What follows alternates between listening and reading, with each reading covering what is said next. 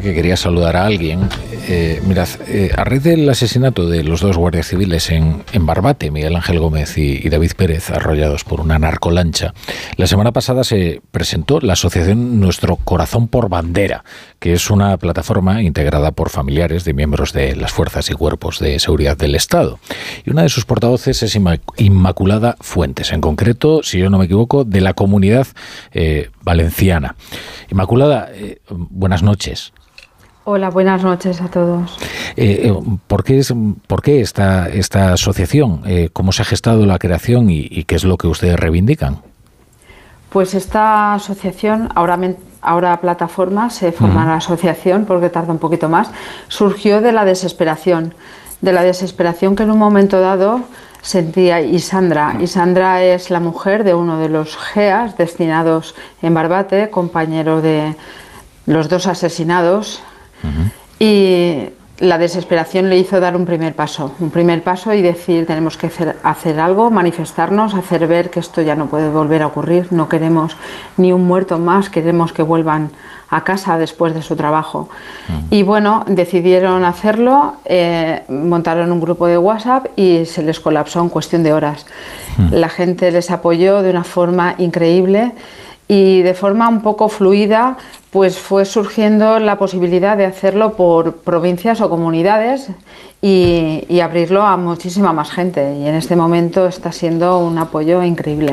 Bueno, es que luego vemos que efectivamente el Ejército, la Guardia Civil, la Policía Nacional eh, son instituciones muy valoradas por la, por la sociedad. Sin embargo, veo que esa, bueno, pues ese cariño y ese respeto de la gente no se ve correspondido por un apoyo político que sería muy necesario, ¿no?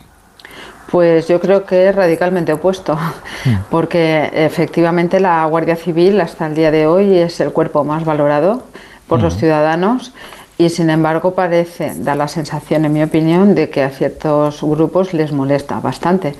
Y hmm. eso no va a cambiar, porque la Guardia Civil es al que es donde el ciudadano acude cuando ya no tiene otro remedio.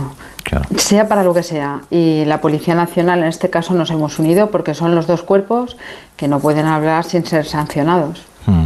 Eh, usted es, madre de uno de los guardias civiles agredidos en Alsasua, ¿verdad? En 2016. Eh, sí, yo soy la madre del que entonces era teniente, hoy capitán. y entiendo que ustedes también se sienten muy incomprendidos, ¿verdad? Eh, por, por, aquel episodio que algunos trataron de pintar como si fuera una pelea de bar, hablaban de los chicos de Alsasua. Por cierto, que algunos de los que precisamente eh, enarbolan ese discurso ahora son socios del gobierno. Efectivamente, sí. Aquellos los llamaban los jóvenes de Alsasua como si mi hijo, su compañero y sus novias hubiesen sido ancianos. Mi hijo tenía 24 años. O sea, imagínate. Eh, pero bueno, ese episodio sí que es verdad que lo han intentado eh, darle la vuelta y, cambiar la historia. Pero bueno, ahora hmm. aquello pasó. Eh, se juzgó, se encarceló a quien se juzgaba y ahora vamos a por otra causa que es el resto. Mi esposo también es guardia civil y vamos a, a ver si podemos mejorar sus condiciones de vida. En nuestra plataforma nos vamos a centrar en los medios, en la seguridad, en que se declare zona de especial singularidad aquellas zonas con alto riesgo y por supuesto que sean profesión de riesgo, porque es inaudito que la policía local y las autonómicas sean profesión de riesgo y las guardias civiles y la policía nacional no. Claro. Bueno, es que en el caso de Barbate vimos una desproporción de medios que yo creo que a todos nos dejó eh, helados, ¿no? O sea, era una lucha imposible con esas eh, narcolanchas, ¿no? Eh, pero es que además, eh, que lugar tan sensible Barbate, ¿no? que se ha convertido a ver, entiéndame, en, lo que antes era el, País Vasco, ¿no? Un lugar donde las fuerzas de seguridad ya no quieren trabajar, porque las condiciones son muy malas y el riesgo es muy elevado, ¿no? El riesgo es muy elevado. Hay cientos de guardias civiles que han tenido que pedir cambio de destino porque son amenazados. Les enseñan una foto de sus hijos y date por muerto.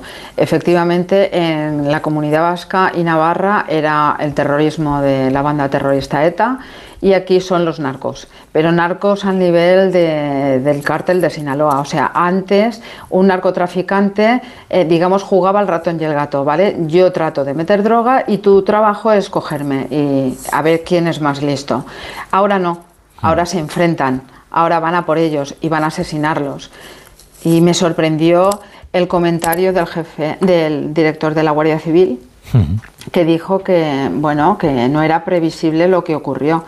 Eh, eso eh, era más que previsible porque no era la, la, única vez. Hay cantidad de fotografías donde se han visto narcolanchas encima de las gomas flotadores que les dan a los guardias civiles. Eh, y esta ha sido la gota que ha colmado el vaso porque han asesinado a dos compañeros. Además lo hicieron de, después de jugar con ellos. en fin, eh, si no hubiera existido ese vídeo, realmente quizás no estaríamos tan concienciados respecto de la, situación que se vive en, Barbate eh, y, en, la frontera sur, que lo es de Europa con más razón de España. ¿Les va a recibir Grande Marlasca? ¿Se han dirigido al, al, ministro del Interior? ¿Tienen previsión de hablar con él? Pues vamos muy poco a poco porque llevamos unos escasos 10 días, dos semanas. O sea, vamos muy poco a poco dando los pasos teniendo en cuenta de que hemos dado muchísimos. Porque ha sido eh, constituirnos como plataforma con un asesoramiento legal para hacerlo todo conforme a la ley. Hemos buscado un logo, hemos registrado el logo, nuestro nombre, nos hemos organizado por provincias y comunidades, hemos abierto las redes sociales, lo que antes era Twitter, X, Instagram, Facebook.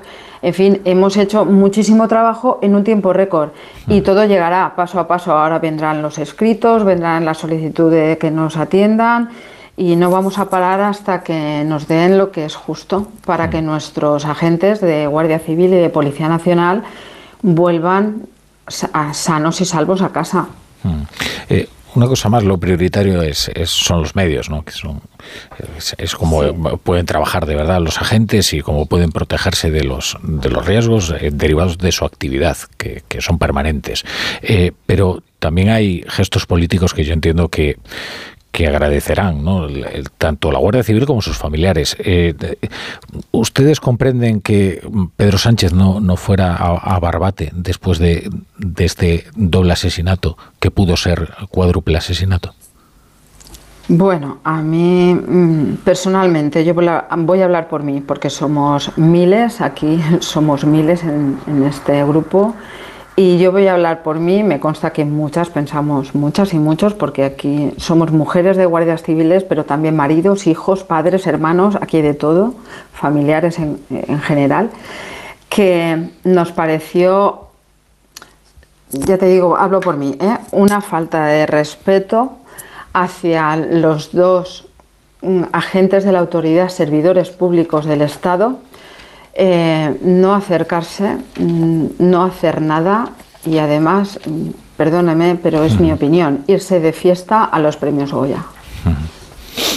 Pues Inmaculada Fuentes, eh, hemos querido saludarle y conocer esta, esta asociación, que plataforma. me da un, sí, por favor. un minuto, porque quería especificar lo de los medios eh, ¿Qué es en lo que nos centramos? Los medios es material, vehículos de todo tipo, motos, vehículos, de coches, mm, embarcaciones, todo lo que hace falta, porque aunque digan que hay dotación, no funciona. Si hay ocho coches, cinco eh, van y tres no van. Si hay seis barcas, dos no van. O sea, es todo así.